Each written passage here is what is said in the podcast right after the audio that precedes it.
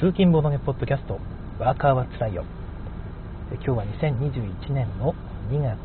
25日、えー、木曜日の朝の配信になります。今朝ゴミ捨てを忘れてしまって、えー、お部屋の中にゴミが溜まっているので1週 ,1 週間というかね週末ゴミと暮らさなきゃいけないなとちょっと憂鬱になっている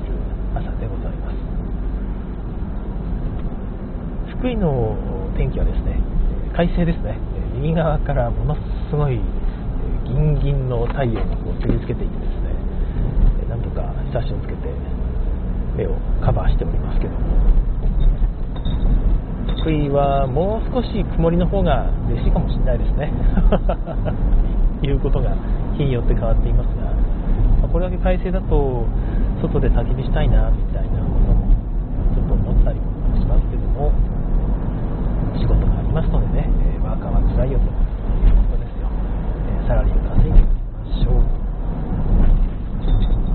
シュさんコメントいただいてます。おはようございます。よく聞こえていますということでありがとうございます。昨日アルナックの話をしたんですけども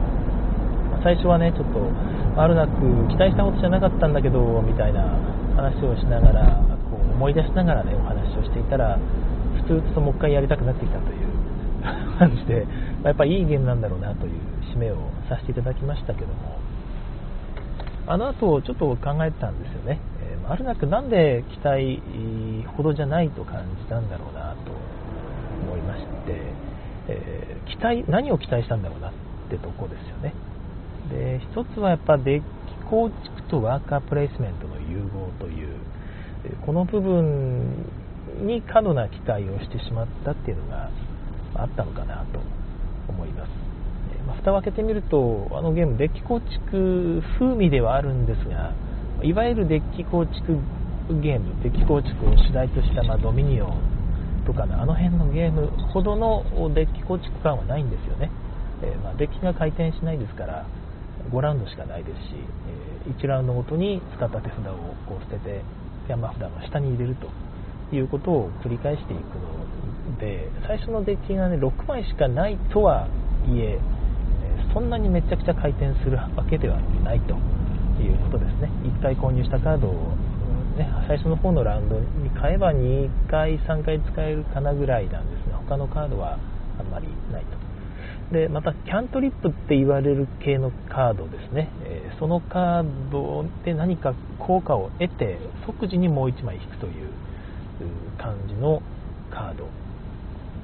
そういうカード引き直し系のカードがあんまりないんですよね、えー、そういうところを主眼にしてないんだろうなと思うんですがただやっぱり引き直しカード余分にもう1枚引ける系のカードっていうのはだいぶ強いので、えー、見つけたら即買いした方がいいのかなと思います。まあ、そのためにもお金にはねある程度余裕持っておいた方がいいんだろうな的なことはこう考えておいた方がいいかもしれないですね。ちょっと話題それましたけども何しろあんまりそのぐるぐる回転するものじゃないのでで気構築したいなって思ってプレイするゲームじゃないということです。あとワーカープレイスメントが、まあ、一応マスの場所のね早取りがあってこの場所で資源がもらえるこの場所でももらえるっていうのが5種類ぐらいあるんですがそこが後半ちょっと増えてくるんですよね。探検に行くと。でも3人プレイだったのもあってそんなめちゃくちゃ増えたわけでもないですがそれでも余裕があるというか行きたい場所が全部取られちゃった困ったなみたいなことにはそんなにはならなかったんですよね。まあまあ取られちゃったって状況は起こるんですが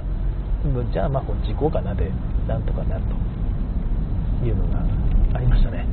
だから、まあ、その辺も含めてワーカープレイスメントカリカリ感を期待して遊ぶゲームでもないというとこですね。そこで肩透かしちょっと食らっちゃったのかなという感じです。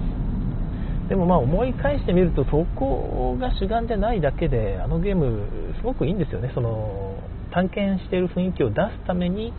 えー、いろんな仕掛けがしてあってですね。そのためにあのデッキ構築みたいな、ま、カードを購入して使うとか、えー、場所に行くそこの早取り感を出すためにワーカープレイスメントを採用しているとかいう感じでうまく組み合わせられてますのであのその辺に期待をあまりせずにゲーム全体を楽しめばいいんだろうなという気がしました、はい、もう1個あったのが割と効果が地味かなという気がします。そのじゃあお金をねこれでごっそり一気に得たぞみたいな感じのプレイじゃないんですよね、えー、ちょっと比較する対象が違うかもしれないんですがうーんとルアーブルあるじゃないですか。ルアーブルって、まあ、一応マスに行くと2個魚が取れたり3個魚が取れたりみたいな感じですよね。でアルナックも同じで、えー、マスに行くと、まあ、お金が2金もらえたりコンバスが2つもらえたりみたいな感じなんですがじゃあそれが9個一気にもらえたりとかやっとどっさり来たぞよしこれを使ってしばらくは、えお金取らなくていいぞみたいな状況にならなりにくい気がするんですね。だいたい1金もらえるとか2金もらえるみたいな効果が盤面にこう散らばら散らばってるそれをちょちょっと取ってよしまた1金増えたんでここに行ってもう1金増えてみたいな。でもここでまた1金使ってみたいな感じで。割と、ま効果が地味で分散してまとめて取るのがなかなか難しいなという感じなんですよね。でちょっとそこがまあ自分の好みとはちょっとずれてるかもしれないですね。でただ逆に言うとこうちまちまと稼ぐ。なんか、まあ、それこそパズル感ですよね。ここに行ってあそこに行ってこれとこれ組み合わせればあそこ行けるっていうのが足し算が簡単。そこがあいいのかなという気もします。逆にね、えー、ごそっと取れて、長期計画を立てる。あそこでごそっと取ったらしばらく取らなくていいからこことこことここ取れるぞみたいな計算じゃなく今この場であれを取るためにこれとこれ足すこれ OK っていうまあそういう計算を毎回やっていけばいいので長期的な計画が逆にいらないのかなというところもちょっとありましたね。ただその辺が少し期待と違ったっていうのがあるかもしれないんですが、まあ、逆に言うとそういうことなのでシンプルまとまっている気がしますよ、はい。でまあ、今言った内容もちょっと関係するんですけどもあれですよね、その場で考えてあれができる。じゃあこれとこれとこれ足せばあれができる。こっちの方はこれとこれとこれ足せばあれができる。っていう状況が、まあ、盤面のそこかしこにあるわけですよ。そうするとどれを選んでいいのっていうのが迷っちゃうんですよね。あれもできるこれもできるって感じで。みんなツイッターで検索すると方針がブレブレになっちゃったみたいな。最後まで方針が定まらなかったみたいな。ことを結構書いている人が多いんですけどもあれってゲームの構造の問題な気がするんですよね。問題って言っちゃうとあれなんですが特化プレイがなんかそうちょっとしにくいっていうのかなんか特化プレイをするためのゲームじゃない気がしますね、えー、まあ、研究だけをしていくプレイってちょっとあるのかなって気もするしますけども基本的に研究って全員トップまで上り詰めるのがまあまあ目標であるからそれに特化するって感じもないですし、えー、守護銃だけを倒し続けるっていうのはまあそれはそれでできるのかな。うん研究ほったらかして守護銃だけを倒すプレイまあ、ちょっとそれあるかもしれないんですが、まあ、何にしろなんかちょっとそのいろんな場所に行きたくなる守護獣だけを倒していくっていうことに特化する意味があんまりないんですよ。いけるんだったら守護獣よりも今回は研究進めた方がお得かもみたいな感じでその場その場で、まあ、良さそうなのを考えていくプレイっていうのが、まあ、多分一番いいんですよね。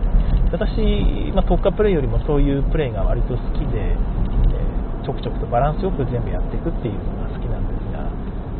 まあ、おかげで多分意図せずだと思うんですが結果的に自分が勝ちましたね。そういうプレーを自然とするタイプなので、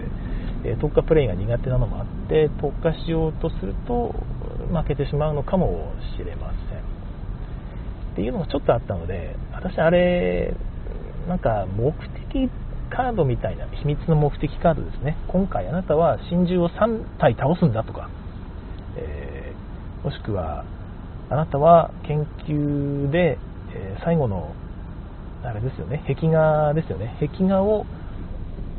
まあ、3枚以上取れとかもしくはまあ11点で取るんだとか。そういう目標が書かれたやつでそれをすると追加の4点がもらえるよぐらいの緩やかな目標を各自に設定してあげるとちょっとプレイヤーの方針決まるかもしれないなっていうのはましたね。拡張カードでそういうのが出ると閉まる結構ゲーム閉まるんじゃないかな。初心者にも逆に優しい気がしますよね。目標カードがあると要素は増えるんですが初めてのプレイの人もしくは初心者とかに逆に優しいっていうね。今回あなたはこれをするんだっていうことでゲーム中満足感もありますからね。なんかそうなんですよ。あるなくやってた途中の3ラウンド目ぐらいで思ったんですけどこれは俺は前に進んでいるんだろうかっていう気持ちにちょっとなったことがあったんですよね。これで正しいのかなってカードいっぱい買ってるけどこれでなんかいいんかなっていう。ずっとその不安みたいなやつと戦ってたのでそこの気持ちよさがちょっとなかったんですよね。よっしゃ今回ももううまくやってるぞっていう感覚。真珠を効率よく倒せた時なんかは気持ちよかったんですけどね。よっしゃっていう。もしくは研究トラックを効率よく進められた時高校で1個上に上がりその効果でこれをもらってまたもう1歩進めるぞみたいなことができた時は気持ちよかったんですが、まあ、それ以外のところは本当にこれでいいのかなこっちがお得だったのかなみたいなことをずっと考えながらやっていたので、まあ、結果的に言うと何やってもいいゲームなんですよね。何をやっても多分大体似たような勝利点取れるゲームなので、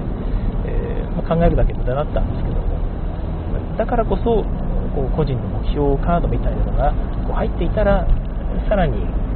ゲームストレスなく遊べたかもしれないなと。思いました自殺してもいいかもしれないですよね、まあ、だいぶゲームデザインセンスいるでしょうけど、まあ、どういう戦略があり得るかですよね。どうかな。真珠3体倒すっていうのは割とちょっとしたチャレンジになるのでありかもしれないですね。その達成全然不可能じゃないですし場によっては難しいかもしれないんですがあと石板そうですね。石板を石板を11点のやつを取るっていうのも一つチャレンジになる気がしますね。11点を取る真珠3体カードをそうですね。異物カードを5枚取る。4枚取る、うん、5枚は取りすぎかな。異物カードを4枚取る、えー、自分のデッキ中の恐怖カードを0にする。0は難しいかな。1枚以下にする、うん。まあ、そんな感じのなんか目標があってもいいかもしれないですね、まあ、その3体倒さなかったら0とかいういわゆる1-0じゃなくて1体倒したら何点2体倒したら何点っていう感じでもいいですしね。そういう目標カードをそうですね、まあ、6枚ぐらい作ってランダムに各自に裏向きで渡したらいいんじゃないかな。なんかデザイン誰かしてくんないですかね。私も暇だったらやってみようかな。だいぶ何回もプレイしないとでもこの辺のバランス感覚は もっとあれですけど、まあ、見つかりそうにないですしそんなに何回もプレイしたらもうね、え、そんな初心者向けのカードなんか自分にとっては不要になってるかもしれないですけど、そんなこと思いましたね。あるなくね一つもう一個言われてたことがあって作者の方ですね、えーと、とパッケージにでっかくミンエルヴィンって書かれててミンミーエルヴィンって何だろうと思ってですね。あのサーシサーシみたいな感じのサークル名かなって思ってたんですね。サーシサーシサーシ、まあ、サーシサーシの場合はサーシさん1人しかいないんですがミーエルヴィンも実はなんか2人いるように見えて1人の人がやってるのかなちょっと思ったんですよね。全然また話それますけどサーシサーシってまあすごいですよね。サーシサーシのサーシさんっていうのは本に出していた日本語の一つだと言われてますけども。サーシサーシって自分の名前を2回アンドで続けるわけですよ。だから自分だったら純一純一。聞いた人はどうしたのってなりますよね。周さんもちょっと名前をねシューシューとかに変えるとみんなもちょっと心配してくれますよね。大丈夫って。あアルナさんから、ね、コメントいただきました、ね、おはっぽいっていうことで、まあね、ぷいぷいぷいモルカー言い過ぎですね。アルガさんもねアルガアルガに変えることもできるわけですよね。井上井上治さんとかもオサムオサム。びっくりですよね。長谷川鳥さんも長谷川鳥長谷川鳥とかね。いろいろ面白そうですよね。ちょっとみんなもサーシャサーシっぽい名前で登録するとサーシさんも喜びそうな気がいたしますが。めちゃくちゃ話がそれましたけどもそのミーエルヴィンって名前を見てですねちょっと興味を持ってボードゲームギークで見に行ったんですよ作者の情報を。でそしたらちゃんとエルウィンとミンって2人ちゃんといてですね、ミン、ミン、とりあえず、まあ、エルウィンの方が先にあったので、エルウィンを見に行ったら、なんかカップルが手をつないで嬉しそうになんか外は散歩してる写真が、リア充の写真が貼ってあって、え、他にゲーム作ってない、これが著作っぽい感じなんですよね。へえ、こんな人なんだと思って、ミンの方見に行ったらですね、さっきと同じ写真ですよ。あの若い男女が手をつないで嬉しそうに外散歩している全く同じ写真が載っててですねあれあれ？と思って違うとこ同じとこ見ちゃったと思って戻ってもう一回 LA 見に行ったらやっぱり同じ写真ですよねで何回もこう行き来してこれは完全に同じ写真だぞって、えー、ていうか同じページだぞこれと思って、えー、まあ、見たんですがそこから推測するにこの2人はカップルである、はい。えー、で嬉しそうに自分の、ね、ラブラブ写真を載っけてしまうほどのバカップルである。ということが判明いたしました。次期ブラント夫妻ですかね。分かりませんけどなんでファミリーネーム載せないのかなってちょっと思ったんですがひょっとしたら近日中に結婚する予定だったりするんですかね。よく分かりませんけども。ただファミリーネームが変わってしまう、もうすぐ変わってしまうから2人の、名字載せてもしょうがないしとみたいな。かといってねあの結婚してないのに2人とも同じファミリーネームにするのも変だなと思ったとかいろいろあったんでしょうかね。ちょっとしたいろいろ想像してしまって面白いなと。思いましたあ井上治さんから、ね、笑いみたいな感じですけども、えーと、とアルナさんサトルサトルに解明するかな？サドラーサトルいいっすね。はい。あるさん、話変わるけど、ツイッターでソロキャンから火事、火事になったって話が出たので、純一さんも気をつけてねということですね。はい。そうですね。えっ、と、私も焚き火してる時ってね、これ山火事にならないのかなって怖い思いしたりすることもあるんですが、木のすぐそばで焚き火することってめったにないですね。平地に1本だけ木が立っているその下でやったりすることはキャンプ場広いですからあるんですが近くに森がある状態で焚き火ってやったことがないですね、えー、近くって言っても、まあ、10メートルぐらい離れた場所に森があったりもするんですがそこから火の粉が飛んで、えー、まあ、木が火事になるっていうのはちょっと考え今回の火事っていうのは家の前でやってるんですよこの人。で家の前でやって自分の家が燃えちゃったんですね。で 自分の家が燃えた結果そのゴーゴーと燃える火があ、まあ、風で森の方に飛んでって森が火事になったっていう状態なので段階があるんですよ。いきなり焚き火から山に燃え移ったわけではない感じですのでそこは多分、まあ、めったなことはない大丈夫かなと思いますけども。ただまあ住宅地でやっちゃいけないなっていうのは思いましたよね。あ家に燃え移るよねやっぱりっていう。下手したら風が強い人がね。飛んできますからねパタパタパタっと。でまあまあそれを除いたとしてもやっぱり焚き火って危険だと思いますのでちょっと気をつけてやった方がいいですよね本当アルナさんからヨーロッパは我々が思うよりすごいカップル文化結婚しても性が変わらないかもしれないのでなるほどね、まあ、そうかもしれないですよね、うん。まあ、何しろミ,、えーと、ミンエルヴィンですね、エルヴィンミンじゃなくて、ミンエルヴィンとしたところにまた、ちょっとレディーファーストな文化を感じたりもしていましたけども、そんな感じで、ミンエルヴィン、今後のご発展をお祈りいたします。どうしましょうかね、また別のあれに変わったらびっくりですよね。なんか、どうしますかね、ジョジョーエルウィンみたいな別の人に変わっていたら、ジェシーエルウィンとかですね、なんか、見るたびに名前が違うぞ、こいつっていう、そういうことになったら面白いですよね。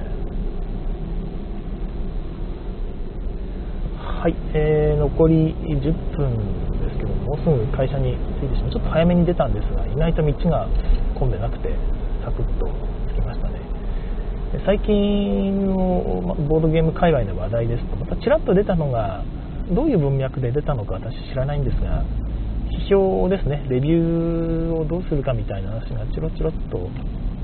出てましたね。ちょっとよくわかんないのがよくわかんない、わかんない、本当にどこからこの話になったのかよく分かってないんですが、徳次郎さんが書いていた、ですね、えっ、ー、と、レビューは、ボードゲームのレビューって日本人は悪い評価つけたがる、あ、ボードゲームじゃないわ、ごめんなさい。えー、ボードゲームに限らずの話で、えー、批評って日本人ってクレーム書きたがるよねって、悪い評価ばっかり書きたがる。でもそういうのって、良い評価をする人がいっぱいいるからこそ意味があるのであって、え悪い評価ばっかり書くのって良くないよね的な、ま、感じのツイートでしたね。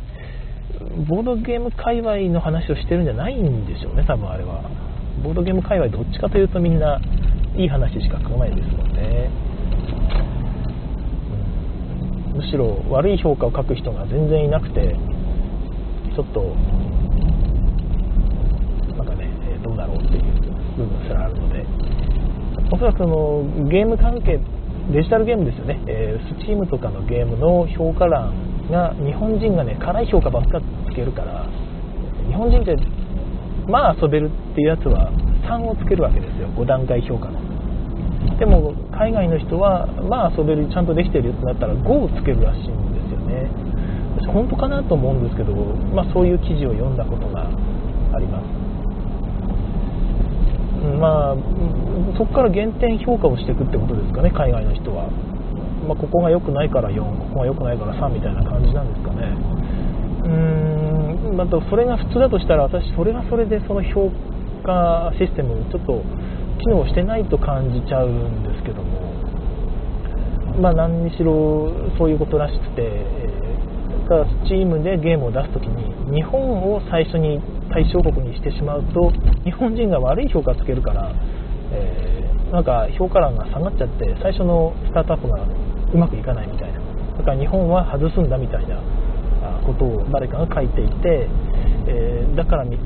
日本人ゲーム出してほしいならちゃんと評価5をつけようぜみたいな話が書かれていたんですが、まあ、分からんでもないなと。日本人ちょっとね考えようぜって思ったんですけどもまあどうですかね。何でもかんでも5をつけるのがいいとも私は思ってないんですよね。であの徳次郎さんの話はもちろんその通りだなと思うんですがでもう1個あったのがあ、まあえーと、シグナスさんが言ってた評価するのはなかなか難しいよね。適正に。ちゃんといいところも良いところも悪いところも分かった上で適正な評価をすると。でそれがちゃんとできているかどうかっていうのが、レビュアー自体も評価の対象なんだよっていう、ね、結構まあきつめのお言葉ですけども書かれていましたよね。でその通りだなと思います、まあ、私個人的にはボードゲーム界隈はもう少しまあ、悪い評価も書いてもいいんじゃないかなという気もしているんですが、まあ、多分こんな私がね啓蒙活動しなくてもおそらく勝手にそういう風になっていくと思いますあの先ほどのね徳次郎さんの話で言う通り日本人はどっちかというとクレーム気質なので、えー、普通いわゆるボードゲームファンが多いとそんなにね、えー、悪い評価書かない作者との距離も近いですしなかなか書かない方向になっていると思うんですがだんだんその普通の人が増えてくるわけじゃないですか、ボードゲーム。そうすると、なんだこれとかいう評価を気軽に書く人っていうのが、業界からの距離感が遠い人ですよね。あの、対岸の火事としか思ってない人たちが、ちらっと買うと、おそらくだんだんだんだん悪い評価も上がってくるんだろうなという気がいたします。そうすると逆にね、ちゃんとみんな褒めろよっていう、あの、先ほどの話が、ボードゲーム業界にも適用されるようになるのかもしれないですよね。えー、アルナさん、お母さんも言ってたなという、ああ、そうなんですか。どういう話だったんだろう。アルナさん、もう一個。個人的には好き嫌いを加味して点数つけるレビュアーの方があ信用ならない。うーん。好き嫌いを加味して点数つけるレビュアー。うーん。レビューはどうあるべきかですよね。客観的に見るべきなのか、そもそも客観的に評価なんてボードゲームできるんだろうか。ボードゲームっていうのは面白いかどうかっていうものなんですけども、面白いっていう感覚を客観的に評価できるのかですよね。えー、結局自分の感覚でしかないものを、これは、あの、多分みんなも面白いみたいな 僕はどっちかというとそっちの方があんまり信用ならないというか、いやあなたはどう思ったのというところの方がどっちかというと見たいタイプですね。これ人によるんでしょうね。うんまあ、両方書いてあるといいですよね。自分はあまり面白くなかったが、こういう人には受けるんじゃないだろうかっていうことが書いてあると、よりま理解できますよね。それが正しいかどうかは別にして、その人はそう思ったんだっていう、え、ところが読み取れますから。逆に、すんげえこれ自分は面白かったけど、こういう人には向かないかもしれないって書いてあるのも効果を持ってますね。うん。なるほどって思いますもんね。えー、逆にベタ褒め、単純にベタ褒めだけしてると、なんかこう、一歩引いてみるというか、あ悪いこと書いてる人いないかなってね、探しに行っちゃいますよね。えー、まあ、なんかちょっと信用ならない 感じが少しするというか、えアルガさん、面白さを客観的に評価できないから数値をつけるのが信用できないと思っている。うん。数値を信用する必要僕はないと思うんですよ。あの信用というか、数値8、10段階評価で8って書いてあったから、自分にとっても8ってわけでは全然なくて、単にその人が8をつけたと。8ぐらい面白いとその人は思ったんだなぐらいでいいんだろうなって思ってる。私は思ってるんですよね。ただまあ、評価1人歩きしますから、あれって、ね、10, 10点中8点ついたみたいだよって、えー、なると、8点ゲームみたいな感じの評価がね、こう一人歩きしがちなんですが、えー、まあ、さっきね、シグナさんが言ってた通り、レビューアー自体も評価の対象であるということからの流れで言うと、あのレビューで8点だよと、あのレビュアーの8点だという話でしかないんだろうなという気はしますね。私一応ワンツイートで大体ゲームの内容を説明する遊んだゲームの内容とねなんとなくの自分の思ったことをツイートするっていうのをやってるんですが自分もね10段階評価つけようかなと迷う時もちょっとあったりするんですけどもなかなかやっぱりね1回のプレイで評価つけるの難しいなと思うんですよね。えー、アルナックもそうですけど遊んだ後こう振り返ってるとじわじわとこう面白い、え、ポイントが見つかって思い出されてもう一回やりてえなやっぱり評価上がってくなみたいなことってね日々あるわけじゃないですか、えー、だからそこで例えば面白くなかったな、まあ、10段階評価で6ぐらいかなってねアルナックを評価したとしてそれがバーッとリツイートされてですね。でも次の日にいやでも6はいくらでも下げすぎだよな。7ぐらいいや7.5はあるのではみたいなことをもう後で訂正してももう遅いわけですよね。だからそこをどうするか 一人歩きしてほしくないんだけどその時感じた6って評価はまあ、それはそれで自分にとっては正しいし情報だとは思うんですよね難しいなとは思って今のところは、まつけてないわけですけども、うんそこまで自分に自信が持てない ですね。はい。アルガさんから面白かったですっていうのが一番信用ならんということですね。まあ、そんな感じで、えー、まあ、レビューのこともね、少し、もう少し掘り下げて語りたいですが、今日はここまでにしたいかなと思います。はいということで今日も聞いてくださいましてありがとうございました。えー次回更新を楽しみに。さようなら。